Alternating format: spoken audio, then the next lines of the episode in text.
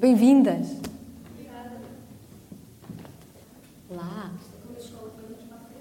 Ah, temos que nos controlar, não é? Há crianças. Há crianças? Ah, pois é. Ah? Vê lá o que dizes. Vê lá o que dizes, Diogo. Tu és Isso sempre vai, uma... isso vai moderar imenso a linguagem agora.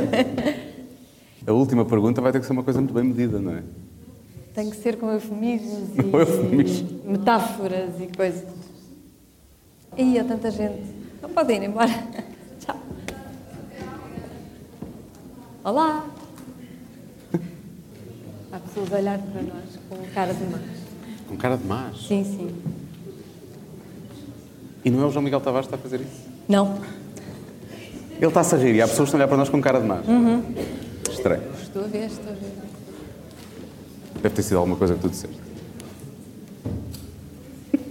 Eu ainda não disse nada, imagina quando disse. Imagina. Aí há mais crianças. Mas quem é que traz crianças para um. Cuidado, Diogo. Controla-te. Não digas as neiras desta vez. Com mil caraças, pá. Desta vez. Meninos, há coisas que vocês vão ouvir aqui que não é para repetir, está bem? As nossas produtoras, Marta e Patrícia, vão passar-vos papéis se quiserem fazer perguntas anónimas e depois ela- elas recolhem e nós fazemos vá, umas três, cinco Sim. perguntas. Tiramos à sorte. Eu pensava que não vinha ninguém. E as pessoas vieram mesmo. Eu estou impressionado a olhar e pensar, as pessoas vieram mesmo, é é incrível. Há alguém aqui que nunca tenha ouvido o podcast? Há uma pessoa ali, Duas, três. Ai, É? ainda algumas pessoas. Vieram ao engano. Até as crianças, repara. As crianças não levantaram o braço, o que é incrível, portanto as crianças já ouviram o podcast. Eu, apesar de ter vindo vestida de Clara de Souza, isto de sério não tem nada. Obrigada. Vamos aceitar. Vamos aceitar esse elogio, mas eu estou a questionar imenso a escolha de guarda-roupa para hoje. a sério. Pois, eu sei. Ontem estavas toda, ontem estavas todas cardolas e hoje estás toda direitolas, não. É por causa do João Miguel Tavares. A culpa é dele. A culpa é do nosso convidado. Eu gosto de fazer pandango para as pessoas. Ontem era só, era grunge e não sei o quê, e camisas de flanela e não sei o que mais. Estou muito longe de ti, Diogo. Não, mas se vieres muito perto de mim, depois ficamos em cima do João Miguel, não faz sentido. Eu sinto que estou a ver, estou a ver esta sala quase cheia, estou a pensar, isto para o ano é Altice Arena. Mas olha, as manhãs da comercial começaram Por- no auditório. precisamente por causa disso. Na, na E faculdade porque tu não vais Nova. cantar. É só, então, Eu não vou cantar, eu não vou Portanto, está cantar. tudo Essa safo. parte não vou cantar. Essa Altice parte não vou fazer. Está na hora? Não sei. Está na hora, não é? Está na hora? E a porta fechou. Está mais alguém aí ou não? Não? Ah, então pronto. Já não há mais ninguém? Se calhar começamos com isto, na verdade, já começámos há imenso tempo, não é? Cada um sabe de si. E nós queremos saber de todos. Cada um sabe de si. Com Joana Azevedo e Diogo Beja. Bom, bem-vindos, obrigado por terem vindo. É incrível, está um tempo péssimo lá fora. Acho que há a inauguração das luzes de Natal hoje, não é? Vão ser ligadas, acho Sim. eu. Vamos assumir que vieram cá por causa disto e não por causa das luzes de Natal. Portanto, obrigado por isso. Há uma razão pela qual eu e a Joana adoramos fazer rádio. É que vocês todos não cabem no estúdio. percebem? E torna a coisa muito mais fácil para nós, porque aquilo é o nosso, é o nosso mundinho e é o nosso... Estamos ali fechados e a coisa torna-se Temos fácil. sempre a sensação que estamos apenas a falar um para o outro E normalmente estamos. e não imaginamos que está. Sim, mas não imaginamos que está tanta gente a ouvir. Agora imaginamos Agora e imaginamos. vemos. E isto é assustador. É mais ou menos assustador, não te esqueças, Altice Arena para o ano, não é? Bom, obrigado por terem vindo ao, ao primeiro episódio. Nós queremos fazer isto desde o início, já fazemos o programa, vai fazer agora dois anos. Eu nunca quis. Isto surgiu, o programa surgiu porque nós, na, na rádio, na comercial à tarde, fazemos o programa entre as 5 e as 8 e nós, entre as músicas, e tocamos bastante. A rádio comercial dá imensa música, a melhor música sempre, e nós, como, damos imensa música, falávamos muito fora do ar. E, dada altura, começámos a pensar: isto é um podcast, isto está aqui é um podcast. Então começámos a convidar pessoas com quem queríamos falar e, e- já, já lá vão dois anos. Eh, e hoje até estamos duplamente nomeados e tudo, é impressionante, e finalmente Pois fazemos é. um episódio ao vivo. Nunca tinha estado nomeada para nada. Eu estive nomeado uma vez, Prémio Comunicação no Ribatejo. E ganhei, ganhei, ganhei. Eu não. Não havia mais ninguém também, era só eu. Obrigado. Eu, até com o meu filho, quando eu lhe fiz a pergunta quem é a melhor mãe do mundo, Ele disse é a mãe, A do, mãe do Dinis, Dinis. que é um amigo. Mas já estou Portanto- esquecido. Porquê que a mãe do Diniz era assim tão fixe? Ele, ele chegou-te a contar? Nu- nunca percebi. Ah. Nunca percebi. Mas Esperemos não vir a descobrir da pior forma, não é? é esta a minha vida. Bom, ainda, olha, ainda bem que falaste da mãe do Diniz, eh, porque ele, ele é pai de quatro crianças, tem uma, uma mulher da qual fala muito. Eu sinto que é um extremoso marido. Portanto, parte, parte do princípio que é de extremos, às vezes, deve ser isso. Ahm, é, eh, escreve no público, colabora com o Observador, eh, faz parte do governo de sombra da TV24 e vamos dizê-lo da TSF, já que roubámos a imagem, também podemos, de certa forma, eh, falar da, da, da- da rádio e do podcast. Eh, e é o nosso convidado hoje e estamos muito contentes que ele tenha vindo cá com o Benfica a jogar ainda por cima, portanto foi muito generoso da parte dele. João Miguel Tavares.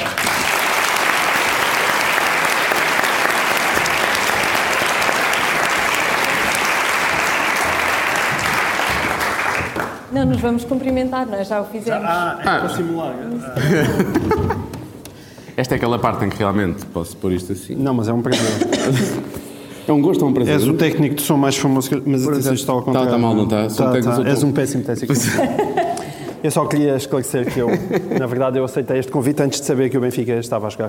Por outro lado, por outro lado da última vez que olhei, estava a perder um zero com o Santa Clara. Portanto, devemos pensar nisso, não é? Portanto, é ótimo estar aqui convosco. Alguém sabe como é que está a correr ou não? Está um zero ao intervalo, eu sei. Ah, está, está ao intervalo, tu sabes. Eh, ainda não deve ter começado a segunda parte.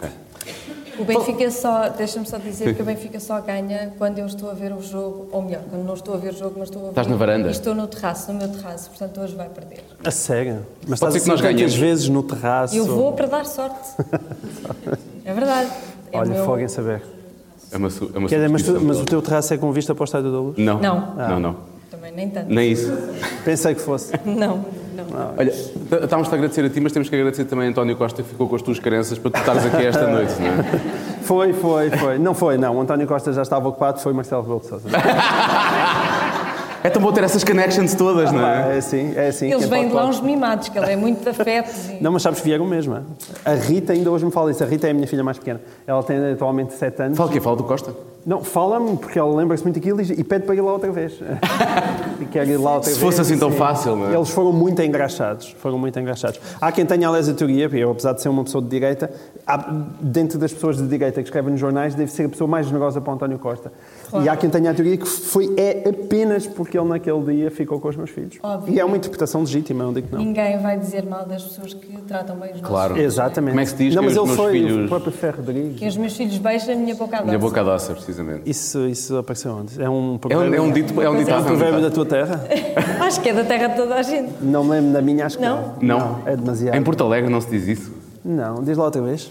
Quem meus filhos beijam a minha boca doce. Não, isso é muito. Sabes que eu, não- eu sou um pai, já vamos dizer, ou o marido extremoso dizias tu, não é? Sim, sim, sim. Mas, eu, Estava a tirar para o mas eu não sou um pai fofinho, atenção, não te enganes. Eu tenho quatro, e, aliás, acho que quanto mais filhos tu tens, menos fofinho tendes a ser.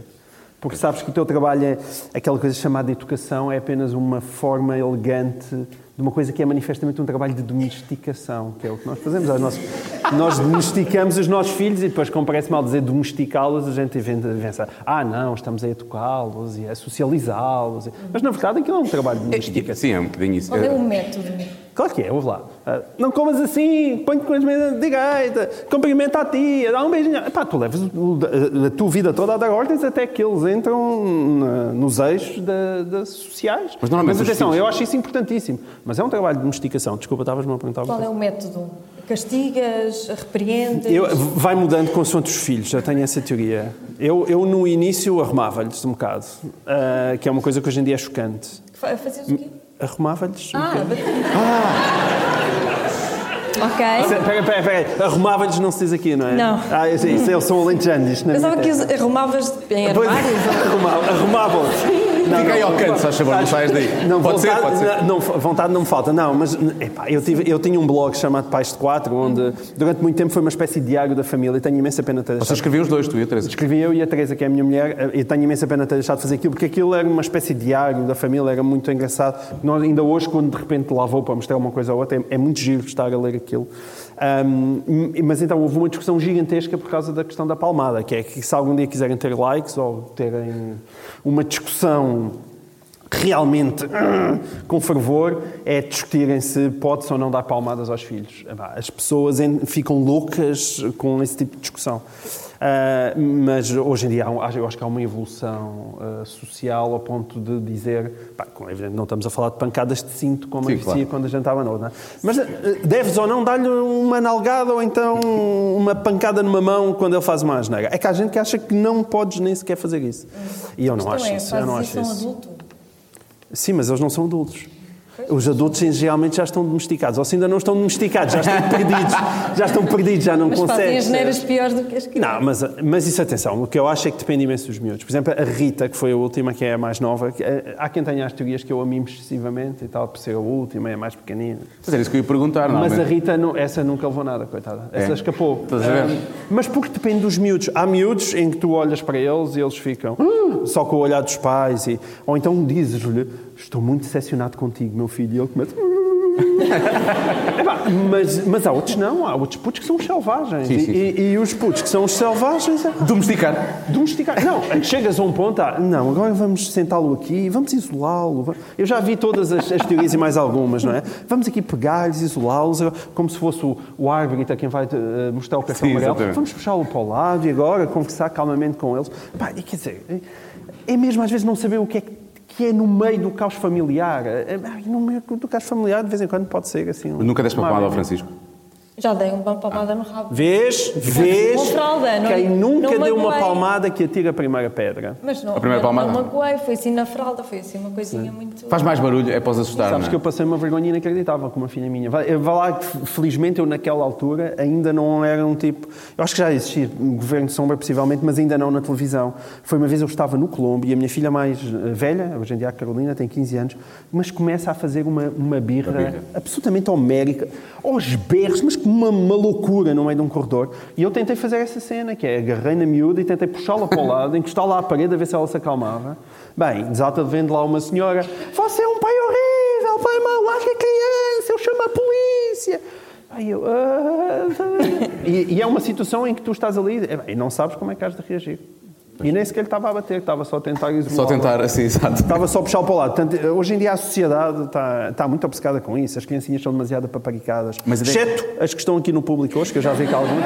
Mas estão aqui hoje. Aliás, não se estão a ouvir são e são crianças. magníficas. Vão sair daqui com uma lavagem. São uns anjos, uns anjinhos. Normalmente os pais, quando a última, com o último filho, tornam-se um bocado avós, não é? Obrigado. Obrigado, eu por me fazer lembrar aquilo. velho. Não, mas chamar velho. Obrigado, uma maneira elegante. É um conceito, é um conceito. É verdade, eu tive filhos de dois em dois anos. A Carolina atualmente tem 15, o Tomás tem 13, o Gui tem 11. Com um tal profissionalismo que tanto o Gui como o Tomás nasceram no mesmo dia. É! Dia 2 de março.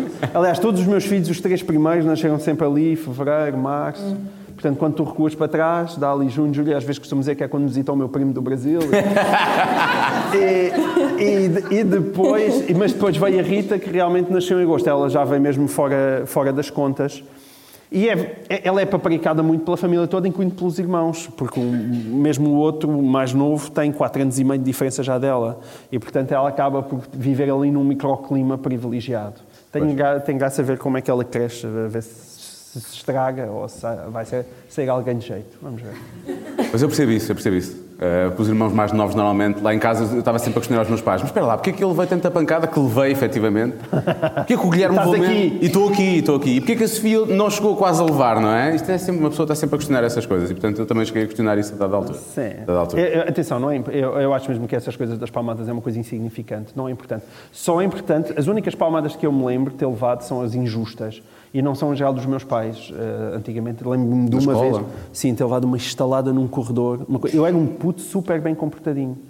E levei, imagina, epá, isto foi que na década de 80, tocava, quando, a primeira vez que entrei no quinto ano, tocava a campainha e nós tínhamos que nos encostar a uma das paredes.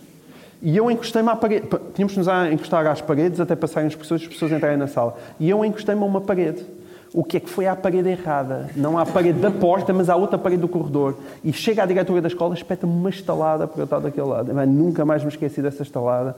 E ainda se hoje visse a senhora, Não, Porquê aquilo, não é? Para ver. Mas também estavas armado Já deve estar falecida. já, deve estar, já deve estar falecida, coitada da senhora. Mas é, epá, é uma coisa que não se Não faz. está, está aqui. Parabéns. Vai entrar, Dona Virgínia! Um grande momento agora, ao confronto. Eu acho que sou pouco provável, porque a senhora na altura já devia ter pai 60 anos e, e, portanto, hoje em dia teria que ter pai 110, mas não. Embora nós, não sei se lembras, não sei se isso passa com vocês, quando nós somos novos, nós. As pessoas com 40 anos parecem-nos muito muito velhas. É Hoje em dia, quando eu penso nos meus pais, os meus pais tinham a minha idade quando eu, eu pensava, mas os meus pais eram tão velhos, eu tinha mesmo a minha idade. E agora Eu penso nos meus pais novo. com 60 e tal e penso, eles são novos ainda. E ainda bem, eu penso isso. Penso, eu já estou a ficar velho, mas continuo a pensar que eu estou a ficar velho. Quando tu tens filhos e pensas, espera, que idade é que a minha mãe tinha quando me teve? Ah, era desta minha idade. Mas impossível, ela era tão velha. é muito engraçado. Olha, isso. isso, eh, essa, essa, essa, essa chapada vá, tu levaste no corredor, achas que teve a ver com o facto de estares na parede errada? Ou porque ela topou, ah, estamos aqui no Alentejo e ele é de direita. Pum! Não, não, não, não. Aliás, essa história de eu ser de direita, atenção, ser de direita depende do sítio onde estou. Por exemplo, Faculdade de Belas Artes, a probabilidade de ser de direita aqui é enorme. é, até, é até provável que eu aqui seja de extrema direita. Agora, se, se eu for para os Estados Unidos, epá, sou uma pessoa de esquerda, mas sem a menor dúvida. Sei- sou, sou um liberal, sou, seria sempre um democrata, jamais. E não é só por ser o Trump, quer dizer, o Trump é um tipo inqualificável, mas eh, nem é por ser o Trump. Mesmo na altura de republicanos decentes, como o McCain, eu seria sempre um, um democrata. Aliás, eu fui um Obama maníaco, que eu era um grande adepto do. Sr. Obama. Sabias que eu era um adepto do tua, queres Obama? fazer a tua pergunta? Nós temos aqui duas perguntas dos teus colegas do Governo Sombra. A sério? Mas tu sabes que nenhum deles gosta de mim. Isso vai ser mal. Sim, nós reparámos quando nós lemos as perguntas. Vamos ler as duas Vamos e vais responder e vais adivinhar de, de quem é a Ah, é? pergunta que sim. Ah, vamos lá ver. Lês uma, leio outra? Não vai, vou ler a primeira pessoa que enviou. Ok. Como é que um colunista da última página do Público, colaborador do Observador, comentador de um programa radiofónico e televisivo, autor de livros e comissário para as comemorações do 10 de junho, vou falar sobre isso daqui a pouco, a quem o Primeiro-Ministro toma conta dos filhos, se diz ainda um verdadeiro homem do povo? Quem é que terá sido isso? Queres que eu tente adivinhar? para- Queres tentar adivinhar já? Pois esse que eu acho que a segunda. Eu diria que essa seria. Apostaria para aí Carlos Vaz Marques. Não, não, não. Carlos Marques não, não, não, não enviou, não enviou Ah, tempo. não? Não, não, não. Foram só os teus colegas então, então, então teria que ser Pedro Mexia. Isto é Pedro Mexia. Vamos lá Mas perceber Carlos Vaz Marques, pois, vocês não lhe perguntaram a ele, é? Pois, o, o pobre do moderador não tem. O moderador também Não perguntámos, ele não, Perguntámos, ele é que Ah, não, o gajo é tão antipático que não quis responder. ele não respondeu, sim. Confirma-se, confirma-se. Ele Isto era uma pergunta que o Carlos poderia perfeitamente fazer, até achava que mais que o Pedro. Mas entre o Pedro e o Ricardo, essa pergunta é do Pedro. Falar nisso, já que falámos disso, porquê, porquê que ele vos trata por você? A mim não. Quer dizer, ele a mim também me trata por você. Trata. Trata. Não sei, eu acho que é porque é velho. Eu adoro. Vocês tratam, vocês tratam Não, sempre por tu, Ricardo sem problema. não. E O ele. Ricardo consegue tratá-lo por você. Se reparares, o Ricardo Ah, trata é? por você. Trata-o por tu quando desliga as câmaras. Eu não consigo. Eu sou uma pessoa espontânea.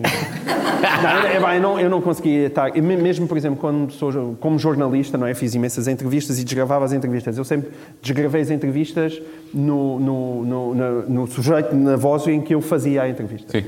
Uh, nunca se tratava a pessoa por tu, saía como tu, se tratava por você, saía como você. Havia muita gente que transformava, podia estar como tu e depois passava você, uh, quando, quando saía no- em papel de jornal. E eu se- sempre senti que isso era uma espécie de traição, ou, ou fingir um distanciamento que não tinha havido durante a entrevista. Portanto, eu não gosto disso, eu, eu, eu gosto de tratar as pessoas por tu. Portanto, se eu tivesse a usar um você ali, parecia uma coisa artificial e falsa.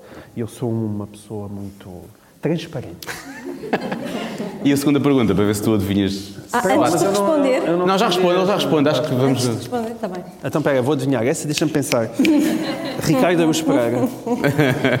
Tendo em conta que nos Estados Unidos serias eleitor de Barack Obama Ah. e em Portugal votas na iniciativa liberal, a pergunta é: que mal é que o povo português te fez? Exatamente. Não. Esta achas que é de quem? Essa é do Ricardo, claro. Ah, não, não, se fossem esses dois é muito fácil adivinhar porque é que é uma e, e- e qual é que é a outra. Ahm, mas sabes que a palavra liberal, e liberal, não é? Se, tu- vês a, palavra liberal nos Estados Unidos quer dizer de esquerda. Um liberal são, é, são as pessoas Lá, lá funciona de forma diferente. Ah, nos Estados Unidos. Portanto, a, a evolução da palavra liberal é, é bastante estranha e tem conotações muito diferentes na Europa daquilo que tem nos Estados Unidos. Mas a razão era a mesma que eu te estava a explicar aqui. Eu sou uma pessoa que me considero ao centro, super moderada. E depois é consoante os países. Eu, como estou ao centro, hum, És sempre a Suíça? o país. sou- não, não, não sou suíça, só estou, não sou neutro, só estou ao centro. E depois, quando os países estão completamente virados à esquerda, como Portugal, a pessoa que está ao centro dá Ah, à direita. ok, ok. Dá à direita. As quando os países estão mais virados à direita, tipo os Estados Unidos da América, uma pessoa que está ao centro dá à esquerda. Mas eu sou o centro. Mas que mal é que o povo português te fez? Não, o povo português não me fez mal nenhum. pá. Eu, atenção, eu às vezes. Eu acho que isso depende muito das épocas. E houve uma altura que eu ganhei muita fama de direita. Bem, quer dizer, em parte, nas- na história toda da minha relação difícil com o José Sócrates, que isso aí coloca um bocado à direita. Vamos falar sobre isso também. Mas, sobretudo, na altura do Passos Coelho. Na altura do Passos Coelho, eu defendi imenso o Passos Coelho e, e, e continuo a defender. Há- Há duas vertentes do, do Passos. Uma que eu acho que é discutível e a outra que eu gostava que fosse indiscutível. A, a vertente discutível é a vertente da política, é o que é que tu deves fazer diante daquilo. Eu acho que quando chega à Troika, o Passos Coelho não tinha muitas alternativas além de fazer o que fez. Poderia ter feito de outra maneira e cometeu muitos erros. Mas esse é a questão do debate político, saber quais é são as opções, mais troika, menos troika, o ir além da troika foi um erro enorme, portanto há esse lado. O lado que eu esse, é um lado, esse é o lado discutível. O lado que eu gostava que fosse indiscutível é o facto de Passos Coelho ter sido uma pessoa muito importante e decente em, em coisas que eu considero fundamentais. Na liberdade, para a justiça investigar, e nomeadamente com a nomeação da Joana Marques Vidal, na questão da comunicação social, na liberdade, que sempre deu à comunicação social o facto de não haverem telefonemas de Passos Coelho. É verdade que no início com o Relvas, o Relvas é uma pessoa eh, que não se recomenda a ninguém, e o Relvas ainda tentou aqui e ali, houve confusões com o público, mas sobretudo depois do Relvas ter tido o favor de sair depois daquela história da licenciatura, ter vindo o Miguel Paes Maduro. Miguel Paes Maduro conseguiu uma, por exemplo, fez um esforço grande de uma reorganização da RTP para a própria RTP conseguir uma independência que nunca tinha tido até então e que hoje em dia até não sei se não está outra vez um pouco posta em causa, mas essa é outra história. Ahm, mesmo na questão da Lusa, que era, um, que era um órgão muito dependente, então na altura de Sócrates foi uma vergonha. E, e, e há outra, outra coisa para mim é essencial, que é o facto de ele ter deixado cair Ricardo Salgado. Que eu não sei se soubesse o Salgado, a PT, teriam caído daquela maneira com outras pessoas à frente do governo. E isso é o que eu gostava que fosse indiscutível. E esse mérito é um mérito que eu acho que é gigantesco, conhecendo eu Portugal, como conheço e tendo em conta aquilo que é Portugal. E- e- mas foi de eu ter muito defendido nesses casos e de o continuar a defender fervorosamente que me, fa- que me fez, de repente, enco- encostar à direita. Este gajo gosta demasiado do passo, como é possível gostar do passo, o homem que está a destruir Portugal. Ahm, e isso acaba por, por me encostar um, um pouco à direita. Sabes que o esquerda e direita nem sequer para mim era uma coisa muito significativa, a não ser quando aconteceu o 11 de setembro. O 11 de setembro foi em 2001, eu já tinha 28 anos. Verdadeiramente esse foi o momento que me politizou e que me politizou muito esta minha geração que tem 40 e tal anos. Se falaste com o Pedro Mexia, eu provavelmente dizia a mesma coisa. Foi quando começaram a nascer os blogs, a coluna infame e tudo isso, porque aquilo que aconteceu no 11 de setembro foi um momento muito marcante para a nossa geração, porque era aquilo que, que eu chamava o segundo parágrafo, que era o mas. Que era ter pessoas a dizer, pá, realmente isto das Torres Gêmeas foi uma coisa horrível. Mas os Estados Unidos, os imperialistas andaram, fizeram, eles estava-se mesmo a ver que isto ia acontecer. E esse mas, para mim, era inqualificável. E, e foi esse mas que me encostou à direita. Mas eu não, eu, pá, os meus filhos andam em escolas públicas. Eu sou um filho do Estado, verdadeiramente. Os meus pais são os dois funcionários públicos. Um, eu andei em escolas públicas, andei em universidades públicas, os meus filhos andam em escolas públicas, a minha mulher é, é médica num hospital público. É muito difícil, a não ser que eu seja masoquista, achar que com este percurso eu acho que o Estado devia ser dinamitado, como muitas vezes as pessoas me caracterizam. Pá, isso é ridículo. Mas dizes- tem um disseste numa entrevista que mesmo que os teus filhos eh, andem numa escola pública são betos. Sim, eles são betos. Existe uma, uma tristíssima betificação dos meus filhos. sim. Mas essa betificação dos meus filhos tem a ver com o facto de eu morar nas avenidas novas e, e da, da escola onde eles andam, só por facto do sítio geograficamente onde tu moras, porque tens capacidade, tiveste dinheiro para comprar uma casa ali. Ahm, isso faz com que tu, mesmo numa escola pública, começas a andar com outras pessoas, começas a, a contactar com, com uma classe social que já não tem nada a ver com aquela onde eu cresci. E, portanto, esse processo de betificação é enorme. Aliás, eu tenho gente a entrar-me dentro de casa e que me começa a chamar tio, os amigos. Ó tio, epá, eu digo logo, eu não sou teu tio. Cala-te com isso, pá, tu não me chamas tio. Epá, e eles não fazem aquilo por mal, é, um, é uma coisa... É um que- é um tique. É um tio, é um tio. Epá, tio rei que tapaste. Qual é o apelido da tua mulher? Mendonça. Mendonça Tavares. Não, mas Mendonça Tavares é um Não, bocado. a É um não é. Mendonça Tavares, estás a gozar ou quê? Não. Que, que me tomas? Mas as crianças. Ah, sim, as crianças. As crianças. Ah, Eles pensam, ah, este é o Mendonça Tavares, um claro, ó momento pensei tio. que fosse a minha mulher. Minha mulher é só Mendonça, ok? Não ficou com o Tavares, acho isso uma coisa. Peço desculpa a todas as pessoas nesta sala que ficaram com o nome dos maridos. Mas, Ou mas maridos podem ficar com o nome das mulheres, isso também. é. eu tenho um amigo meu que é o Luís Aguiar Conraria, que é a melhor história de todas. Sabes que ele era, ele era, hum, ele era Luís Aguiar e a mulher ah, era Sandra Conraria. E ele ficou Aguiar Conraria e a mulher ficou Conraria Aguiar. Ah, muito bom, dá sim, para. com- com Sim, hifans. conheço Isso é vários- bonito, isso é romântico. casos. Isso é romântico. bonito. Mas com, Conheces? com é o único caso que eu conheço. estão a ser Com betificados. infants? não é? Com infants? Não, com infants Ah, não. mas sim. aquele infant... Sim. Melhor que o infant era só um coração. Betificação, betificação. Mas Sim, as os meus filhos crianças são é Mendonça são betas. Tavares. Sim, sim, As sim. crianças, as As crianças ficaram, sim. Olha, mas já, já que moras nas avenidas novas, não tens tipo uns 5 milhões para me emprestar? Não tenho, pá. Qual é o tamanho do teu cofre? Não tenho cofre, mas eu gostava de saber qual é o tamanho do cofre da mãe de Sócrates. Eu falava nisso há pouco tempo no Governo de Sombra. O, o, o, as Falavas pessoas- ontem. Falava ontem, exato. Eu estou a dizer há dias porque já são... E já vamos lançar isto para a profissional semana, meio, muito as bem. pessoas podem estar a, ler, a ouvir este podcast daqui, já não Daqui é- a cinco já- anos. Daqui a 5 anos já não foi ontem. Ahm, mas eu, eu expus essa teoria, que é, em primeiro lugar, o cofre. Não sei se vocês já experimentaram ver, por exemplo, com resmas de papel lá em casa, que seja. Ah, 5 milhões, que ele dizia que tinha um milhão de contos. Começou por um milhão de contos, não é? Porque aquilo era anos 90. Um milhão de contos, experimentei. Se fossem Não tinha. notas de conto, eram um milhão de notas. Se vocês quiserem ver as resmas de papel A4 que lá têm, que metem na impressora, que devem ter uma espessura não muito diferente de uma nota, vejam quanto é que são aquelas resmas. Aquilo não cabe num cofre, aquilo precisa no mínimo de um alpendre. Portanto, se ele me dissesse, a minha mãe deixou-me um alpendre cheio de notas, aí está bem. Essa é uma. Depois, outra coisa que eu acho extraordinária. Quem se lembra dos anos 80, há de haver aqui pessoas, lembram-se a quanto é que estavam os juros nos anos 80? Os juros nos anos 80 era uma pipa. Uma pessoa que tivesse um milhão punha o, o- o dinheiro no banco e vivia dos juros refastelado o resto da vida sem tocar num milhão. Continuava a ter um milhão e vivia só dos juros todos os meses. Portanto, Meu pai falava-me disso por acaso. Não, nós não tínhamos, nós não tínhamos, mas ele falava. Mas tu com juros, tu chegavas, chegaste a ter juros de 10%, assim, mas tu com juros de 5%, pá, 5% de um milhão, são 500 mil, pá. 500 mil, peço desculpa, são 50 São mil. 50 mil. Pá, são 50 mil, 50 mil, eh, pá, contos? 50 mil contos são 250 mil euros. 250 mil euros no ano, pá, 10 mil euros por Mas, mês. mas em Paris é mais difícil. Pois, em Paris não dá, ainda assim. E depois a outra coisa que é que ninguém tem, que é, então e quando o escudo passou para euro? O homem tem um milhão num, num cofre e não há rastro daquele milhão. Esse é o problema, não é? Ninguém, ninguém sabe, Nu- nunca houve rastro, nunca houve rastro bancário Não seria milhão. ouro ou coisa assim género? Não, é que ele diz que é nota. Aparentemente era um milhão, eh, que ele disse que a mãe punha num envelope e, e distribuía. Ora, ainda que já não fosse um milhão de contos e, e já ficasse só nos 500 mil contos, chega ali a transição do século XXI, nós entramos no euro e é preciso mudar os contos pelo euro. A não ser que José Sócrates continue a pagar em contos, coisa que eu devido. Houve alguma altura que a mãe de José Sócrates teve de dizer, olha, então aqui estes 500 mil contos, por favor, dê-me 2 milhões e meio de euros em notas. E nessa altura, isso teve que ficar registado em algum banco. Extraor- Extraordinariamente não.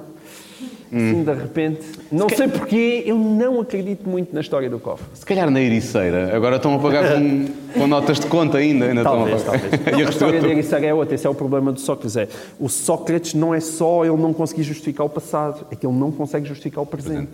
Não é? Atenção, ele vive na Ericeira numa casa que lhe foi emprestada pelo primo. Ok? É, porque o primo ficou com a casa de um senhor angolano que não, à qual ele não a comprou. Ele disse que foi uma, uma. O termo técnico é uma dação, que é o senhor angolano teria umas dívidas, que nós não sabemos quais, para com o primo de José Sócrates. E aquilo e então deu-lhe a casa da Ericeira ao primo. E o primo emprestou a casa ao Sócrates. Qual é que ainda há coisa mais gira no meio disto? É que no meio do processo do Marquês, esse primo disse que estava falido. E portanto, imagina, tu estás completamente falido, recebes uma casa de pai, 500 ou 600 mil euros, deve ser o que custa a casa, e diz: Não, epá, eu estou falido, mas coitado, este, que o Zé precisa mais. Zé, pá, aproveita, aproveita, aproveita aqui a casa. Epá, Olha, o que é que dirias a uma pessoa como eu que votou duas vezes em José Sócrates? que és tu? É, é, dá atenção. E votei três vezes em Bruno de Carvalho, agora pensa.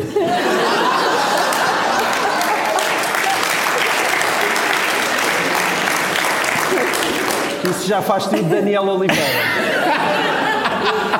Atenção. Mas atenção, em relação. Portugal faz nenhum que. Atenção. Em relação a Bruno Carvalho, não tens desculpa. Ok? Em relação a Sócrates, eu quero retificar, eu disse tu és estúpido, tu és só meio estúpido.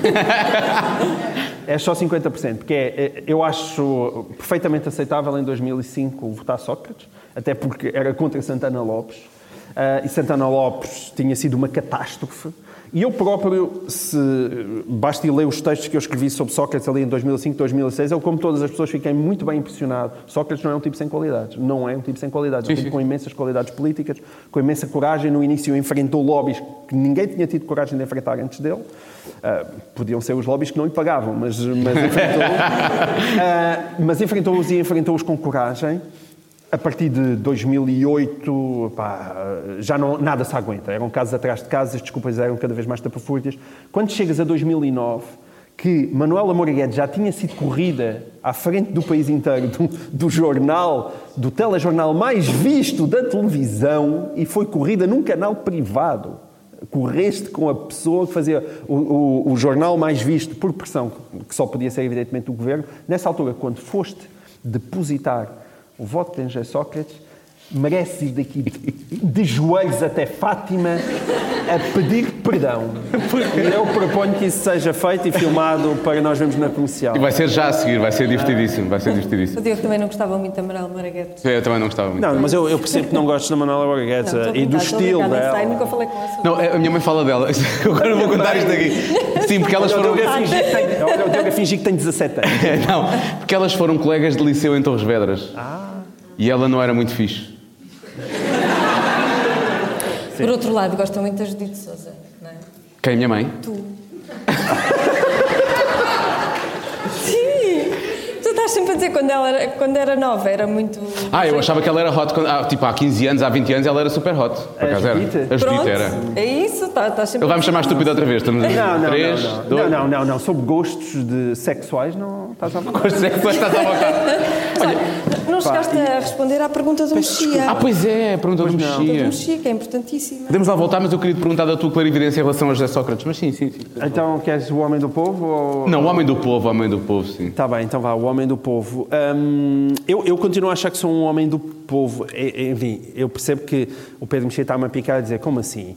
E- isso tem muito a ver até com o discurso do 10 de junho, porque no lá discurso do vai. 10 de junho foi um discurso contra as elites, e, ah, porque eu acho que as elites portuguesas têm um problema muito grande de fechamento que faz com que a mesa não esteja equilibrada e que faz com que seja muito difícil às pessoas hum, subirem na vida porque simplesmente eh, tiveram azar de nunca ter conhecido o António Costa num congresso do Partido Socialista, ou então terem tido o azar de não se terem apaixonado por ninguém de uma junta de freguesia do PS. Oh, isto também vale para o PSD, atenção. E é, é absolutamente igual. Ou seja, as elites estão muito fechadas, as elites estão fechadas até no próprio Parlamento. Eh, Nós andamos a assistir agora o próprio Parlamento a dizer "Ah, estes senhores do, do LIVRE, do Chega e da Iniciativa Liberal são só deputados, portanto não podem falar eh, no próximo debate quinzenal. Eles não nos querem dar, eu acho que isso não vai avançar para a frente, não nos querem dar voz, porque como só têm um deputado, não têm direito a falar num debate contra o Primeiro-Ministro. Isso mostra bem o fechamento dos partidos. E esse, esse é um problema grande. Portanto, eu sou muito sensível a essa questão. O facto de tu seres um homem do povo é, o- tem a ver com o facto do sítio onde tu nasces ser uma coisa que te marca muito. E, e- e quando tu chegas aos 18, 19, 20 anos a uma, uma faculdade, e eu fiz o percurso de Porto Alegre Lisboa, aquilo que são os teus anos formativos estão, estão essencialmente feitos para trás. E é uma marca que te acompanha para a vida toda. Portanto, quando eu digo que os meus filhos são betos, e são, eu não sou beto. Eles tiveram uma. Já. Embora, atenção, eu não quero fazer um desgraçadinho. Sou filho de uma classe média de funcionários públicos muito bem na vida e que conseguiram arranjar uma quinta. E a quinta no Alentejo até tem uma piscina e foi comprado com o ordenado deles.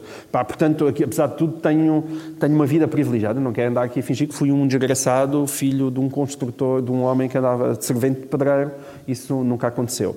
Mas tem uma imensa diferença pa- para os meus filhos, não é? Eu, o que é que eu conhecia? Eu estava em Porto Alegre e fui a Badajoz comprar caramelos. A primeira vez que eu viajei de avião tinha, tinha 18 anos e foi pago para ir já por Bruxelas para ir fazer uma visita ao Parlamento Europeu. A primeira vez que eu andei de avião. Os meus filhos já viajaram sei lá por quantos sítios, não é? E isso é uma diferença gigantesca.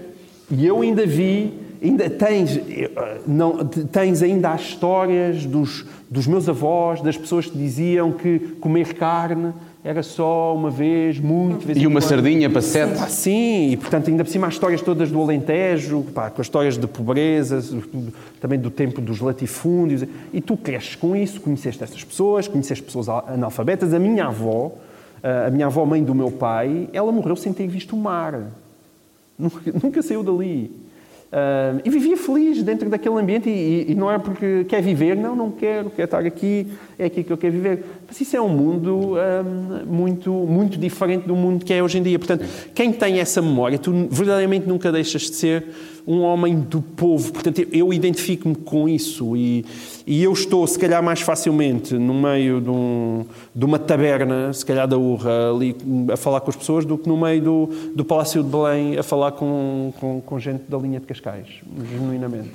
E isso, isso acho que nunca, isso nunca passa.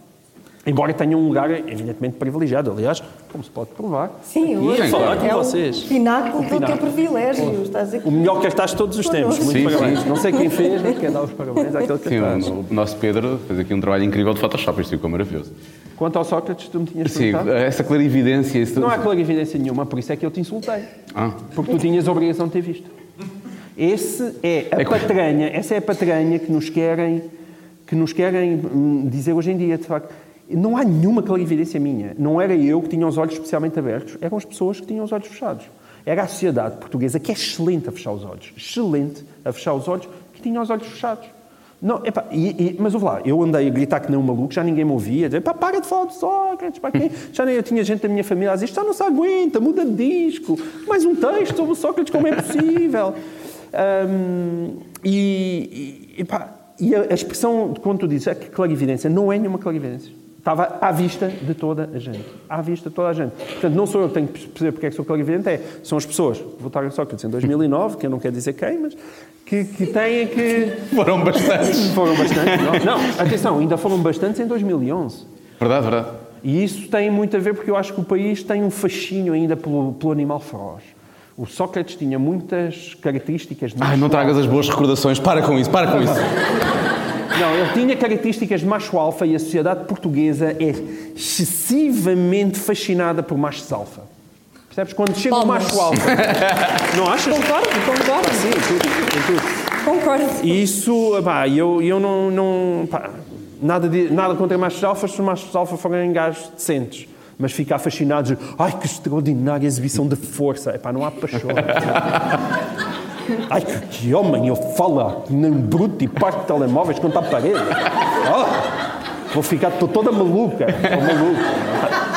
Isso deve ter acontecido. Deve ter acontecido. sim, se calhar. Agora, pelo que sabemos das escutas, isso deve ter acontecido, Acho que efetivamente. sim, acho que aconteceu. Co- Como é, que- como é que é estar no, no tribunal e teres que, que enfrentar. como- Não sei como é que isso processa, por isso é que eu estou a perguntar. Tiveste um processo contra ele ou ele contra ti? Não, ele contra mim. E o Alberto João Jardim contra ti também. Ganhaste os Tive dois, dois não é? processos. Eu, aliás, eu digo isso, eu digo isso, nunca disse isso ao, ao, ao Marcelo Rebelo de Souza, que teve a simpatia de me convidar para o 10 de junho, mas, ele, mas, nunca, mas eu às vezes dizia a brincar: é pá, fui processado pelo Alberto Jardim e pelo Sócrates, só isso já merecia uma de condecoração.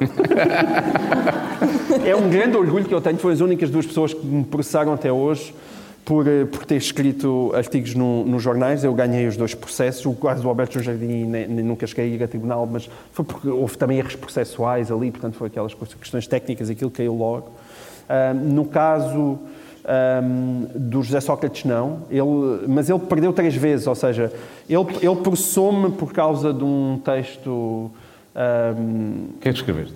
ah, O que é que escreveste? Opa, a frase que ficou famosa nesse texto, o texto chamava-se José Sócrates, o Cristo da, polícia- da política portuguesa, porque ele tinha ido na altura a um, a um congresso do PS e de repente pôs a dar lições de moral em cima do púlpito. Ah, ah, e, e, e ia dizer as coisas que se passavam e a vergonha e a, e a- a- a- a pregar a moral do país. Epá, E eu achei aquilo de uma indecência tal Pá, porque juntava-se às características dele aquilo, um, um grau de hipocrisia que me era inaceitável, e eu escrevi uma primeira frase que era ah, qualquer coisa como ver José Sócrates a pregar a, pregar a, mora, a moral na política é a mesma coisa que ver a, a Chicholina a defender a virgindade. Ah, e, e essa-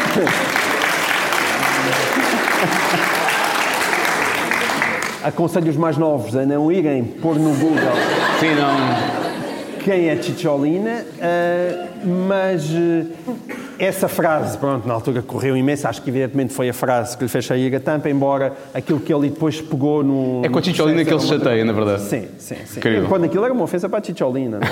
Ah, e, e- e- ele, mas havia outras questões que eu tinha, eu dizia no meio do texto que, que ele tinha comprado a casa da Brancamp a metade do preço e foi por causa disso, era, era essa questão mais factual que ele, que ele me decidiu processar, mas o Ministério Público não o acompanhou. ah, portanto, ganhei logo ali. Ele requereu a abertura de instrução. O juiz que avaliou, que avaliou a instrução, tive até o prazer de estar com Proença de Carvalho na altura na mesma sala, não, não seguiu, portanto, mandou arquivar. Ele recorreu para a relação e a relação deu-me razão. Portanto, 3 a 0 ali do José Sócrates. Agora, deixa-me só dizer isto. Melhor que o Benfica esta noite, segundo ouvi dizer. Ah, desculpa. Pá, tu não me lixas. não sei, alguém sabe. 2-1 deu a volta? Olha, está. Com gols de quem? Gols de quem? Gols de quem? Ah, ganda Vinícius. Ah, tá. O quê? Como é que. O quê? O quê? Vês? A Joana voltou da varanda agora, pessoal. dizer, a tua teoria da varanda acabou por ser destruída por aquele senhor sério? na Yeah. quinta-feira. Nunca na mais tens de ir para a sexta-feira. varanda, acabou-se. Mas está a ganhar. A teoria da varanda foi destruída. Sim. Vou tirar esta parte toda do podcast, não vai ficar. Mas estava eu a dizer. Agora, deixa-me só sublinhar que é José Sócrates. Este processo para mim foi um favor imenso que ele me fez. Imenso. E eu estou farto de. Aliás, verdadeiramente, a casa nas Avenidas Novas, eu devo a José Sócrates. Juro. Cuidado com essa frase. Juro que não foi Carlos Santos Silva. Não, foi. não, mas deu-me porque eu era um badamé que ninguém sabia quem eu era. E de repente aquilo deu-me uma projeção imensa. E depois hum, disso eu estava na altura no Diário de Notícias. Depois, pouco tempo depois, fui convidado para ir para o Correio da Manhã, na altura. Pá, os, os tipos no Correio da Manhã pagaram-me, sei lá, pá, o triplo que eu estava a ganhar no Diário de Notícias. E disse: Fiz! Comprar uma casazinha. Portanto, indiretamente, eu acho que a visibilidade foi José Sócrates. Por causa disso, eu fui para um jornal. O que eu aí comecei a receber mensalmente permitiu-me eh, fazer, contrair um empréstimo volumoso e, portanto, dentro daquilo que são as sequências, eu, na verdade, devo a minha casa a José Sócrates. E se venderes a casa agora, para, para turismo de habitação? Se calhar isso não é boa ideia, não é? Se, se eu agora vender a casa, ele se calhar pede umas mais-valias. não é? Calhar. Na verdade, tu és polémico para, para comprar mais casas. Não, eu não sou polémico sequer. É- Essa questão de eu ser polémico, eu, eu sei que tenho fama de ser polémico, mas eu simplesmente digo o que penso. Infelizmente, dizer o que se pensa em Portugal é ser polémico. Epá, é, uau, o gajo escreve o que pensa. Ah, é tão polémico. Como é que ele se atreve? Não- eu não sou. epá, eu recomendo- um dia, os meus textos não merecem isso, mas um dia alguém quiser fazer a minha hermenêutica, eu sento-me ao lado dele e digo: vamos nos sentar e ver quais são as coisas verdadeiramente polémicas que eu escrevi. Ou coisas assim que sejam uma coisa absolutamente escabrosa. Eu sei que há pessoas que acham que eu escrevo coisas escabrosas, mas pá, eu, eu acho que sou uma pessoa moderada, genuinamente acho que sou uma pessoa moderada. E há para aí 10 leitores que acham que eu sou uma pessoa moderada.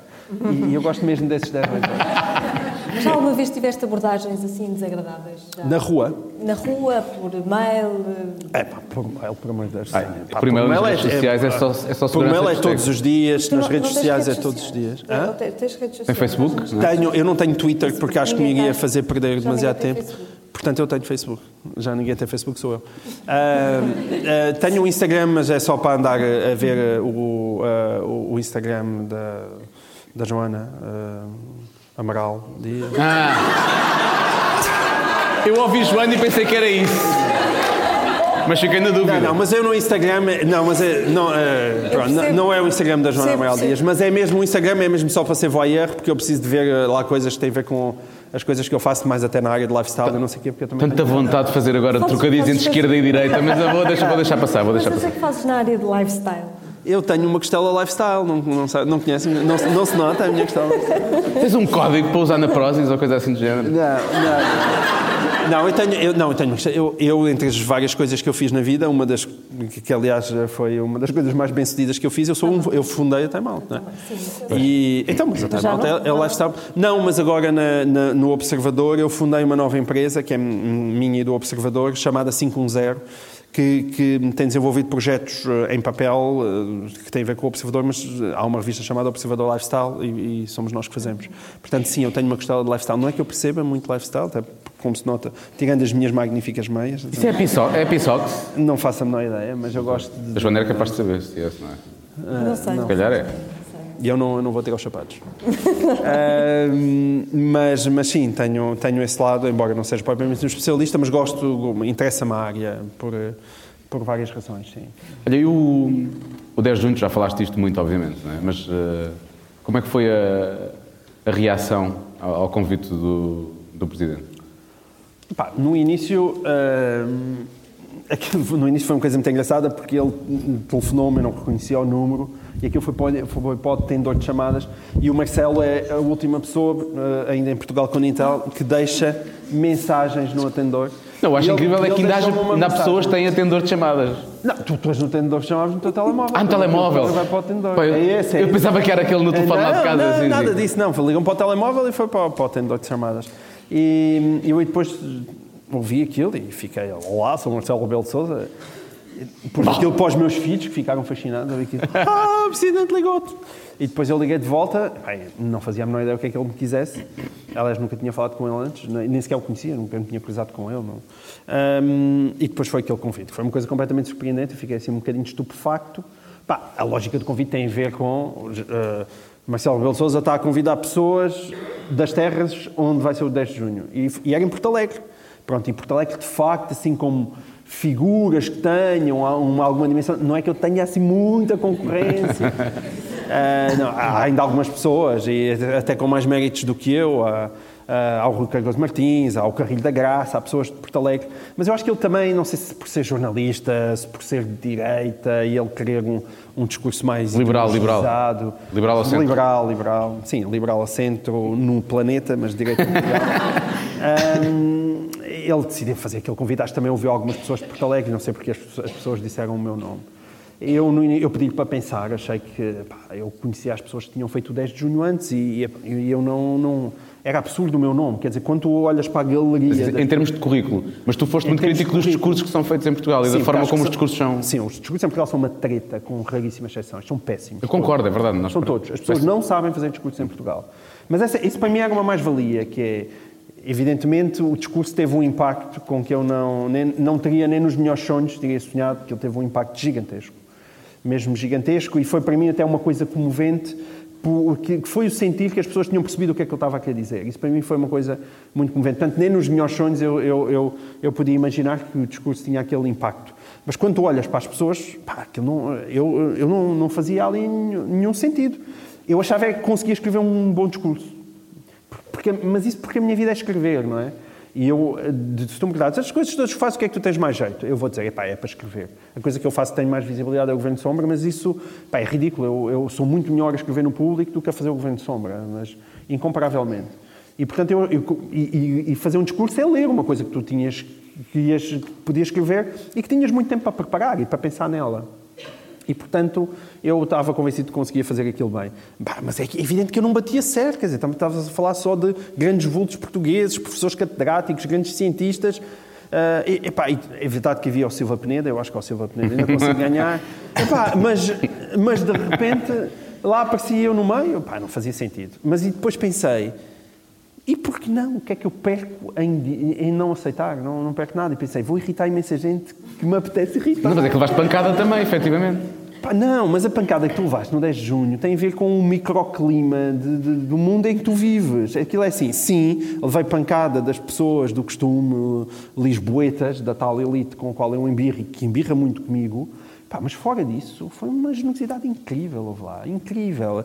O, o texto no público teve. O, o texto do meu discurso, que é um discurso gigantesco, teve mais de 60 mil partilhas. Epá, é uma coisa assim. Tu tens a sensação que de repente, pá, metade de Portugal leu aquilo ou ouviu aquilo. E isso é, pá, foi, foi, foi ótimo. E depois também houve uma parte em Cabo Verde, até pude levar daquilo, uh, o protocolo deixa-te levar a mulher, que é, que é ótimo. E, portanto, a Teresa foi comigo, que foi, foi muito importante para mim ter estado em Cabo Verde, porque eu ali no meio daquilo. Pá, é incrível, tu vês a política por dentro. E uma coisa é, é incrível, é incrível. Você, tu percebes, quando estás em Cabo Verde, a acompanhar o Presidente da República, que tu precisas de ter treino. Aquilo é uma cena quase de Navy Seal ou pelo menos de desporto de alta competição. O, o, conseguis acompanhar, por exemplo, é uma coisa tão simples quanto isso, conseguir acompanhar o Presidente da República ficando na primeira linha, na primeira linha, quando ele está a andar, Pá, é incrível. Tu tens que mexer o teu... Tens dar uns encontrões em jornalistas, afastar um secretário de Estado, um tipo de Cabo Verde que quer aparecer logo num primeiro plano nas câmaras. Tens de estar ali com os jogos de Pá, e eu, pá, eu tenho zero jeito para fazer isso. Portanto, ficava, era o carro vassoura e eu ia a Teresa, íamos lá no final.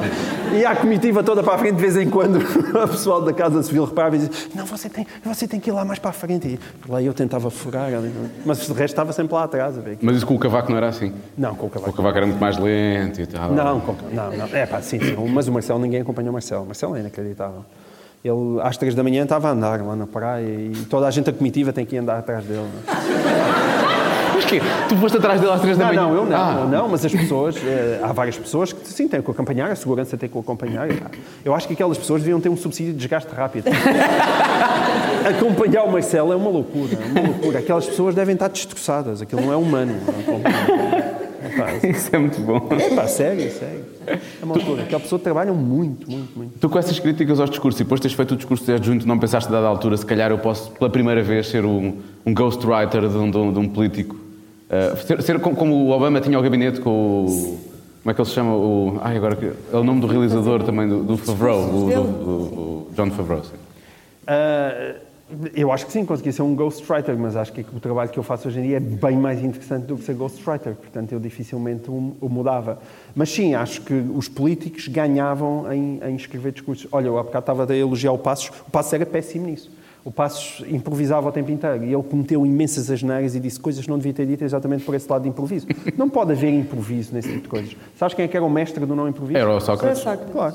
Diz-me qual é que é o outro político... Pumba, votar nele duas vezes, sabes cá? Não, atenção. O Sócrates tem uma coisa que eu nunca mais vi ninguém fazer Os Portugal, telepontos, que é- não é? O que é que é os telepontos, os, os telepontos eh, transparentes? Sim. Não, não há um político, eh, até o Palerma do Trump, eh, está sempre a ler os telepontos quando tem que dizer alguma coisa que não seja louca, não é? Está, está com os... Com os com O problema dele não é os telepontos, é quando ele está às quatro da manhã no... no- Sim, no Twitter. Não, mas mesmo, e depois improvisa nos discursos, mas qual é o político em Portugal que voltou a utilizar telepontos? O primeiro e único foi José Sócrates. Foi o único. E usou logo em 2005. Portanto, ele era um tipo obcecado com a imagem e preocupado com passar isso. E, e, parte do sucesso dele também tem a ver com isso. Pá, nunca mais vi. O António Costa não, é um atabalhadíssimo a falar. Ahm, ele é trabalhadíssimo a falar. Ele atenção, eu, eu acho que António Costa, como eu já disse, acho que tem imensas qualidades políticas e aí fico muito sozinho à direita, praticamente sou a única pessoa a dizer isso. Acho genuinamente que ele tem grandes qualidades políticas. Portanto, estou sempre a dizer ele não é um Sócrates, não é um Sócrates. Ah, há muita gente que quer fazer dele uma espécie de Sócrates B, que é uma coisa absurda. Mas no tipo de discurso é um... Pá, improvisa excessivamente. É. Tens perguntas? Tenho E se as perguntas. perguntas do público? Eu tenho duas perguntas do público e tenho perguntas de não tens nada a ver com isso. Ah, vamos, não tens nada a ver com isso? Ah, então fazemos primeiro aqui, não tens nada a ver com isso, só as perguntas do público. É melhor do público. Está bem, vamos às perguntas. O não tens nada a ver com isso, estás É a imaginar lifestyle. que pode sempre acabar. É É Se esta é lifestyle. lifestyle. perfeito. Eu sei que tu gostas de lifestyle. Gosto, gosto de lifestyle. É um lifestyle muito específico, mas é lifestyle. mais, mais íntimo, mas é lifestyle. Então tenho aqui duas perguntas. Preferia nunca mais ver o Benfica ou nunca mais criticar o Sócrates? Chesa, nu- nunca mais ver o Benfica de caretas. Atenção.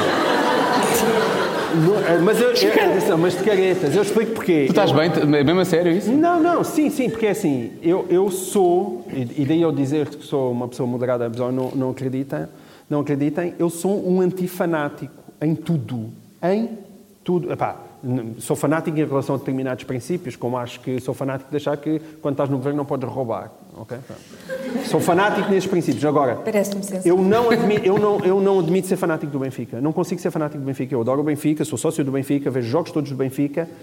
Não sou, não sou capaz. Pá, não, epá, odeio as pessoas que só veem epá, que é um penalti óbvio e estás ali a gritar a dizer que não foi. Epá, fico maluco com isso. Epá, acho, acho que quando o Benfica perde e se joga mal, é muito bem feito que perca. Epá, não suporto conversas de árbitros. Eu gostava simplesmente de ver jogar a bola. E isto, dizer isto assim, Pá, não gosto de Luís Filipe Vieira, acho que eh, pá, Luís Filipe Vieira já não devia estar no Benfica. As suspeitas que recaem como por ele, ainda que não sejam suspeitas de justiça, a relação dele com o, o- o dinheiro que ele deve no BES, o facto de não ganhar dinheiro, no, eh, não ter ordenado no Benfica, tudo isso me parecem zonas absolutamente cinzentas e não é por eu ser do Benfica que vou deixar de dizer isso. Pá, Não, de todo. E, portanto, eu não consigo ser um fanático de coisa nenhuma, incluindo do Benfica. Gosto do Benfica, pá, mas gosto do Benfica como gosto do Leonardo Cohen, quer dizer. Pá, na verdade, acho que ainda gosto mais do Leonardo Cohen do que do Benfica. Mas não, não, não, não consigo uh, ser fanático de nada. E, portanto, num caso como este, claro, em defender um princípio ou estar com um clube, não tenho... Tenta fazer, uma, tenta fazer uma metáfora com o Luís Filipe Vieira e a Ticholina. Quando quiseres mudar para uma casa maiorzinha. Sim, sim. sim, sim. É pá, sim, sim. é, é, possível, é possível, mas só, eh, não é só o Luís Filipe Vieira também para, para fazer. Uh, o Luís Filipe Vieira, o problema é Pinto da Costa, que é uma pessoa muito inteligente, impôs uma escola no futebol português, que é a Escola Pinto da Costa. E depois, a partir daí, houve os Pinto da Costazinhos. Luís Felipe Vieira é um é uma espécie de. É uma pessoa, aliás, eles eram amigos e, portanto, é uma pessoa que admira e, e tenta replicar o modelo Pinta Costa. Bruno Carvalho tentou replicar o modelo tentou. Pinta Costa. E o modelo Pinta Costa é um, é um modelo miserável que não traz nada de jeito ao futebol português. Nada de jeito. Eu deixei de ver bola. Portanto, e, pá, houve. E eu, e eu já tive quase tentado. Eu é que gosto mesmo muito de ver futebol. Mas há, às vezes há uma espécie de nojo no meio desportivo que as pessoas, mais uma vez, aquilo que eu te dizia de fechar os olhos Pá, fecham completamente os olhos a coisas escandalosas, escandalosas. Pá. Sabes qual é, que é a única vantagem agora do Benfica? É que, há vantagens? Há, uh, pode, pode tramar a vida ao André Ventura e ao Chega. Ah. Porque André Ventura, que quer ser um, um grande puro, não é? E além de, da, da conversa toda palerma sobre os gigantes e não sei o quê, tem, tem, eu, opa, a história dos ciganos, não há ciganos suficientes no país para, para, para, levar milhares de pessoas a votar, milhares, ah, mas centenas de milhares de pessoas a votarem no André Ventura. E também não há imigrantes suficientes para aquele discurso colar. Não há. Eu, para o discurso do Ventura colar, precisava de mais imigrantes. Agora, há um discurso dele que podia colar, que é o discurso anticorrupção. Esse discurso podia colar. Mas não é absurdo André Ventura estar estes corruptos, é uma vergonha as coisas que acontecem neste país, na Assembleia da República às quartas-feiras, e depois está nas segundas-feiras na CMTV, ah, isto não é penalti, isto não é penalti. Como toda a gente está a ver que foi penalti, a defender o Luís Filipe Vieira de uma forma inadmissível. Ele tem que se decidir. Não é possível estar às segundas-feiras a ser um cartilheiro do Benfica e às quartas-feiras a ser um lutador anticorrupção. É uma coisa que não bate uma coisa certa com a outra. E, portanto, nesse aspecto, o Benfica está a fazer um favor ao país enquanto André Ventura continua a defendê-lo. Aceito. Gostaste, gostaste desta minha teoria futebolística? Obrigado. Eu aceito, eu, eu aceito. tinha pensado as coisas assim. Eu pensava que ele estava a fazer um mau serviço ao Benfica e ao país. Sim, ele está a fazer um mau, um mau serviço ao Benfica por esse lado, sim. sim. Mas fazendo um mau serviço ao Benfica, ele está a fazer um bom serviço ao país. Infelizmente, metade do país é do Benfica. não, não se pode ter tudo. Agora, Uh, as pessoas fecham os olhos a muita coisa e às vezes os ouvidos. O João já tinha ouvido o melhor podcast, ou seja, o Cada Um Sabe de Si. A pergunta não é minha, é Quem escreveu? Alguém. Ah, foi, foi uma das nossas produtoras, de certeza. Como assim? Querem-me embaraçar? Atenção. Em boa é verdade e nada não, não, mais Eu espero que não tenhas ouvido, que é porque assim não sabes qual é a última pergunta. Não, eu nunca... Não, não, não. Mas eles sabem. Eu sei, eu sei. Eu, eu aliás, estava aqui eu já tinha ouvido o teu programa e eu não tinha percebido como é que funcionava o podcast e, portanto, agora percebi que caí numa armadilha. Porque o podcast não tem Não, nós, nós na rádio somos uns santos. Nós, na rádio eu percebi. E eu conhecia a vossa, a vossa face angélica. E, portanto, agora templo a vossa face de Ah, não, não, não tem mas, mas, mas estou aqui firme. A Joana vestiu-se de, de Clara de Souza e foi, tudo. Foi, pois foi. E estás muito bem, Joana. É estás, estás, muito bem. Mas não, não. Epá, atenção, eu, eu vejo muito pouca televisão e ouço muito pouca rádio. Isto é um podcast. Eu sei. Eu, não, mas... Eu sei, eu sei. Tens razão, mas é, é, para chegar lá. Ouço muito pouca rádio e ouço também uh, mesmo podcast. Tenho começado a ouvir alguma coisa para me informar. Uh, ouço mais coisas. De facto, este não é o certo. Não, não, para informar não, para informar não. Não, não, mas para me informar do mundo do podcast, atenção. Sim. Que é um mundo que me interessa, acho. Vamos jogar, não tens nada a ver com isso? Vamos, Vamos. Vamos lá. Não tens nada a ver com isso. Não tens nada a ver com isso, pá. Olha, ó oh, periga, não tens nada a ver com isso. Não tens nada a ver com isso. Não tens nada a ver com isso. não tens nada a ver com isso. E quem é que responde primeiro, tu ou eu? Como, como, como, às, vezes, às vezes temos que pensar um bocado na resposta, portanto depende um bocado de quem se lembrar primeiro. Na verdade. Okay. Ou quem quiser arranjar, na verdade, uma mentira melhor, não sei. Por acaso eu nunca menti, eu nunca menti, eu nunca não, menti. Mas eu também tenho um problema, é que eu não minto. Ah, então pronto, então estamos chaves. Ou estamos tramados, não? Vamos lá. Vamos lá. Crianças, ponham qualquer coisa nos ouvidos. É, é a altura de pôr os headphones, não é? Sim. Quando é que aconteceu acordares ao lado de alguém e pensares o que é que eu fui fazer? Epá, essa para mim é facílima. Uh, queres que eu responda? Para mim é Quero, facílima. quero, quero. Tenho, tenho medo da resposta. É, a- a- não, não, a minha resposta é nunca, Ah. embora seja interessante. é porque assim, eu casei-me com a minha primeira namorada a sério. Ah. Vocês não sabiam isso, não é? Já não se usa. Não, não se usa. Quer, espera aí, queres saber uma coisa ainda mais romântica? Queres, queres, quer- vamos, vamos ter uma, aqui uma explosão de romantismo nesta, na Sociedade de Belas Artes? Então vá. Eu comecei a namorar com a Teresa no dia 2 de março de 1992. E 10 anos depois nós nos casámos. E por acaso dia 2 de março era um sábado. E queríamos nos casar 2 de março, que é uma coisa romântica 10 anos depois. Mas o padre não deixou. Porque era quaresma. E portanto não deixavam casar na quaresma. E então tive de me casar em abril. Mas a Carolina, quando, estava, quando a Teresa engravidou, sendo que nenhum dos meus filhos foi, foi verdadeiramente planeado, nem verdadeiramente, nem não verdadeiramente. Nasceram todos, nasceram todos por acaso, aliás, de outra maneira não teria acabado com quatro, certamente. Ahm, sendo que eu não sou do Opus Dei e, e, e estejam, estejam à vontade pelo uso dos contraceptivos, ok? Nada, nada contra. Mas a Carolina estava previsto nascer dia 2 de março. Ah, é não é? Mas não nasceu. Nasceu dia 28 de fevereiro. Nasceu dia 21 de fevereiro porque estava com o cordão umbilical à volta do pescoço e ia bater a bota. Mas se fosse, está impecável. O Tomás, que veio a seguir, nasceu dia 2 de março. Ah. Ok? Que foi, portanto, foi o dia em que eu comecei a namorar com a minha mulher. E o Gui, que nasceu a seguir ao Tomás, nasceu dia 2 de março. Ah. E a Rita, que veio a seguir, Nasceu em agosto, está certo, Nasceu em dia 30 agosto. E não tem nada a ver com esta história. Não tem nada a ver com esta história. Mas sim, é, portanto, sim, estás a ver? Achas que foi uma explosão de romantismo neste E palco? foi E completamente. foi imenso a Há reação. uma Foi só. cena ah. cabalística com, é, com- é. com o dia 2 de março. É, é verdade. Gosto, amigo. Tão bom. Portanto, sim, epá, eu tive- agora, eu tive imensa sorte, até porque a minha mulher depois testa isto, porque ela acha que eu és um hipócrita na televisão, estás sempre a falar de mim, a dizer muito bem, mas depois cá em casa, trata Portanto, epá, eu sou um tipo sincero, quero dizer aqui que a minha mulher acha que eu em casa dela não a trato devidamente, que a trato mal e, e que, pá, e que eu devia ser melhor marido. Mas isso, isso faz parte também da descrição de funções, eu acho. Sim, mas, mas eu sou verdade, mas tirando essa parte e que, daquilo que acha, é, eu sou verdadeiramente apaixonado pela minha mulher. Ou seja, eu gosto, gosto muito de. co- Continuo a gostar imenso de, de estar casado e de fazer conchinha à noite e de. Mas, oh, outro. Oh. Pá, agora, vocês perguntam-me e qual é o segredo? Qual é o segredo? Eu. Não, Não sei. sabes. Não há Acho, segredo. acho que tiveste, tive sorte, tive sorte. Foi sorte, foi sorte. E depois há ali, sei lá, uma cena de química, as pessoas são compatíveis. E... Mas sim, é um, é um grande privilégio, mas isso faz com que eu nunca. Pá, a minha, a minha vida amorosa é mesmo muito limitada. Até porque eu sou um monogâmico que, sem dificuldade. Pois, nunca, nunca sequer pões em Pá, as miúdas também não se têm, as mulheres não querem nada a ver comigo também. Epá, não é aquele lado, ai, ele é tão assediado. Não, pá, não me ligam sequer. E eu acho que isso facilita, eu acho que isso facilita. Mas de facto não é uma coisa que nunca me custou. Porque eu conheço monogâmicos muito esforçados. Epá, são gajos que têm um mérito incrível. Ou seja, são pessoas que são tentadas e têm oportunidade. E... Estou cheio de vontade, mas não posso, não posso, não posso, não posso.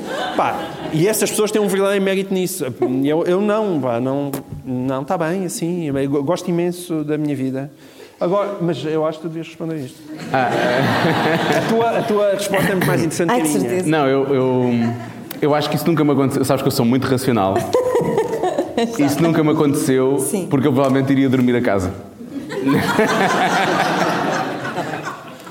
Vambora. Olha, também está. Qual a parte do corpo, do teu corpo, que trocarias e com quem trocarias?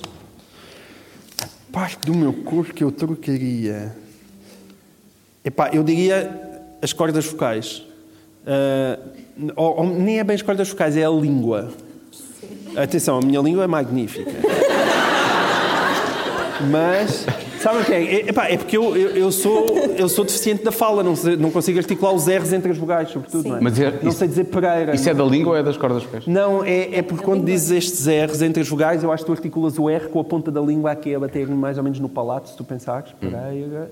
E eu articulo no fundo da garganta. Portanto, sou deficiente da fala. E eu, e eu, ah, eu, esta, essa, epá, eu sou gozado por isto desde os Desde 12 sempre, anos, não não é? Ahm, aliás, por isso é que eu me senti autorizado a escrever um texto sobre a Joacine, pá, foi, eh, foi, foi por causa disso.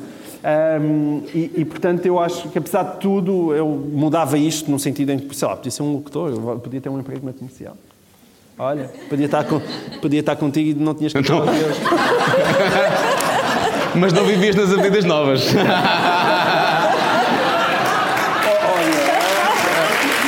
Diogo, eu tenho culpa que tu não sabes negociar os teus contratos. Nós e depois temos uma conversinha ali nos Está bastidores. bem, está bem, está bem. Está bem. Ah, qual era a então pergunta? trocavas a tua língua por, Ah, por- por outra língua qualquer. Não, devia ser uma boa. Não, já agora uma boa língua. A língua do o Gene Simmons dos Kiss tem aquela língua que vem até cá fora. A minha língua também é grande, eu consigo uh, bater com ela na ponta Mo- do nariz. Mostra. Não, mas tem que, tem que, tem que baixar o nariz. Tenho que baixar o nariz. Consegues, mas lá. Acho que não consigo. Mesmo baixando o nariz. Não, não chega lá, chega. Ah, olha ali, olha ali. Nunca pensei vir para a Faculdade de Belas Artes fazer Joana, isto. faltas confesso. tu. Fala, Joana. Vou fazer isso. Joana não fala. Ah, vá lá. Fazer isso aqui Nós fizemos os a dois. gente. Como assim? Joana, Joana, Joana, Mostra se consegues tocar com a língua no nariz. Mostra. Eu tenho uma língua muito Ah, Então, mas tenta, não é? Ah, Pá, mas tenta, pá. Tá bem. não nos lixes, não tens uma língua muito pequena.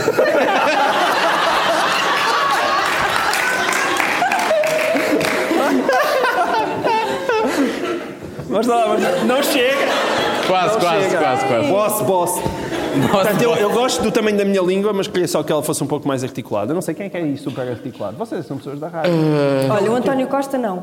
não, eu não, também não. como António Costa é péssimo. Eu também como sílabas como o António Costa, por Tens acaso. uma ótima voz. Não, não, não, mas eu, eu, eu, como- eu falo como o António Costa. Falas? Não, não falo. Ok. Quem Nós é que é o gozamos muito tipo- na rádio, por Quem é que é o tipo na rádio que seja um tipo absolutamente exemplar, articulado? Não sabem. Pá, podem dizer o Pedro Ribeiro que acho que ficam bem vistos. Olha, uma pessoa que eu respeito muito e pela qual tenho imensa admiração é o Pedro Ribeiro. Pedro Ribeiro. ok. ok, então quer dizer que ficava com a língua do Pedro Ribeiro. Tão estranho. Fica registado. Fica registado. Já alguma vez disseste isto nunca me tinha acontecido Ah, as, pessoas, as antes"? pessoas estão a dizer, então, então e o Diogo? Eu estou a ouvir, eu estou a ouvir. Eu estou a ouvir porque elas são muito grandes e eu ouço bem por causa delas. Tem toda a razão. Portanto, eu provavelmente trocaria estas duas coisas. Sim, eu- Podia trocar pelas do João Miguel Tavares. Trocavas as orelhas, já sabe. É, acho que sim, acho que sim. Eu ficava com a tua língua e tu com as minhas orelhas. Ah, bem. Menos podia tocar no nariz com a língua. Imagina as potencialidades disso. Não se pode, não é? Pode-se, não. Não me estão crianças, não podia. Não, mas elas não percebem. Não, elas não percebem. Quer dizer, depende da idade, diga eu. Então vamos à, à pergunta. Já alguma vez disseste isto nunca me tinha acontecido antes? É... é um Toda bom- a gente percebe. Não é? O contexto, não é preciso explicar porque há aqui Ah, crianças. ok, ok. Sim. Aquela mítica frase. Sim, sim, sim, sim. Não, já, não, a mim já me aconteceu, já me aconteceu. Não, já me aconteceu, mas eu não disse isso, eu disse outra coisa qualquer. Ah, não devia ter bebido.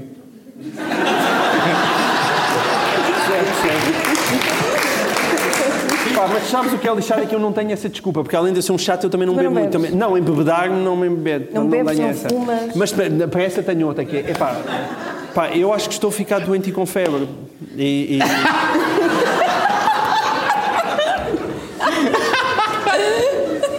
acho que posso, pode ser essa. Já sabe, a gripe dos homens é fatal, Sim. não é? É pá, a gripe, não me fales da gripe dos homens, isto é perigosíssimo. Pá, mas atenção, tu aí tens a grande vantagem de ser monogâmico, é que apesar de tudo o nível de desilusão não é tão grande. Não é? Sim.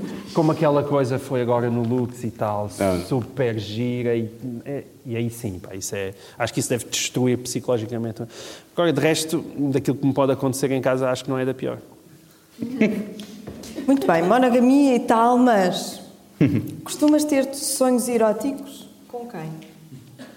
Opa, Esta pergunta não devia ser para nós, devia ser para ela, digo-te já. era? Tu nem vais acreditar com quem é que ela já teve um sonho. Então, Não são eróticos, são então vamos, românticos. vamos, São românticos, são românticos. vamos girar a cadeira.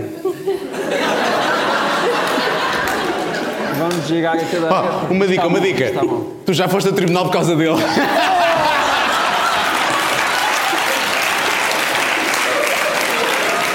Pá, pega aí, pega aí, pega aí, pega aí, pega aí. Tu tiveste um sonho erótico com o Alberto João Jardim? Pá, nunca esperei. Joana, fiquei, fiquei super desiludido agora.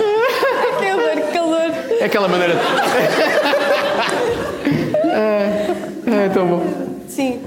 Ok. Não, vai, ele no carnaval, lembram-se dele no carnaval da Ma- da Madeira, uma personagem super sensual. Sim, sim, sim. Quando sim. se vestia de Zulu. Sim, sim. Há imagens disso, há imagens disso na net. Procurem que vale a pena. Eu sou honesto, eu não me lembro de, de uma vez ter tido assim uma coisa desse género. Eu sei que sou muito acusado de ter uma, uma pequena preferência pela M. Rata, Emily Ratakowski, deves saber quem é. Óbvio. O quê, o quê? O if- O Ivo Canelos começou a seguir por causa disso, exatamente. Eu vi, eu vi isso. eu vi. E é possível que eu tenha alguns gostos em algumas fotos dela. Ah, mas eu, eu nunca tive assim essa coisa, acho que não me lembro de ter tido assim um sonho. Ah, pá, na adolescência sim, mas na Talvez. idade adulta. Mas atenção, eu não me lembro quase sonhos nenhums, portanto os eróticos também fazem pá. Mas, mas não, só na adolescência, isso sim. é muito- pá, mas isso aí era. Como a gente não tinha mais nada que sem ser sonhos eróticos, pronto. Mas nunca sonhaste eh, que tinhas uma relação com alguém e depois no dia seguinte. Sonhar? Eu acho que a Joana está a ter vontade de falar dela própria. Sim. Mas não quer. é perigosíssimo, estou a dizer que temos que acabar, estás a mas- fazer em nós a É projeção verdade, disto. acontece-me, por isso. Imagino Acontece. que às outras Não, pessoas é- também é- acontece. pá, não, não. Mas isso não tem a ver. Atenção, eu não sou nada puritano e isso não tem nada a ver com aquele, aquele famoso provérbio brasileiro ótimo que é cavalo amarrado também pasta. É uma expressão que eu gosto muito. Cavalo amarrado Exato. também pasta. E portanto, isso não tem nada a ver. Eu, eu gosto muito de apreciar. senho- senhoras e senhores também, porque não, senhores também, para sermos inclusivos.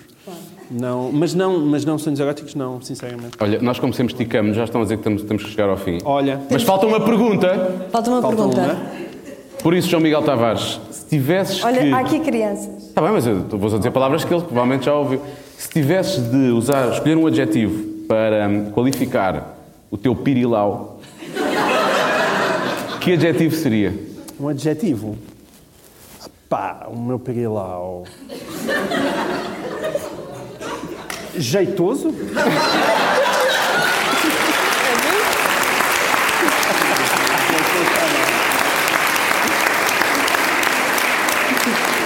Parece que sim, mas eh, aqui sim devíamos. Querem telefonar a Teresa? Não, vamos confiar em ti. Vamos confiar em ti. Não. Vamos confiar em ti. Vamos Muito confiar em bem. ti. Muito bem. Obrigada, João Miguel. Gostamos Muito obrigado. Muito, muito obrigado. Foi maravilhoso. O jeitoso João Miguel Tavares. Ah, obrigado.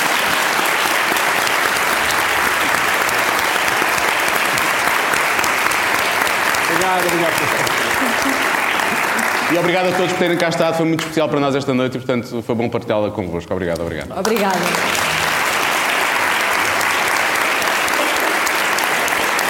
Muito bem.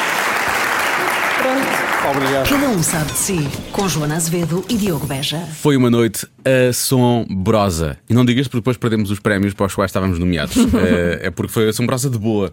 Esta sensação de estar ali em frente ao público e de poder partilhar aquilo que nós normalmente fazemos dentro do estúdio.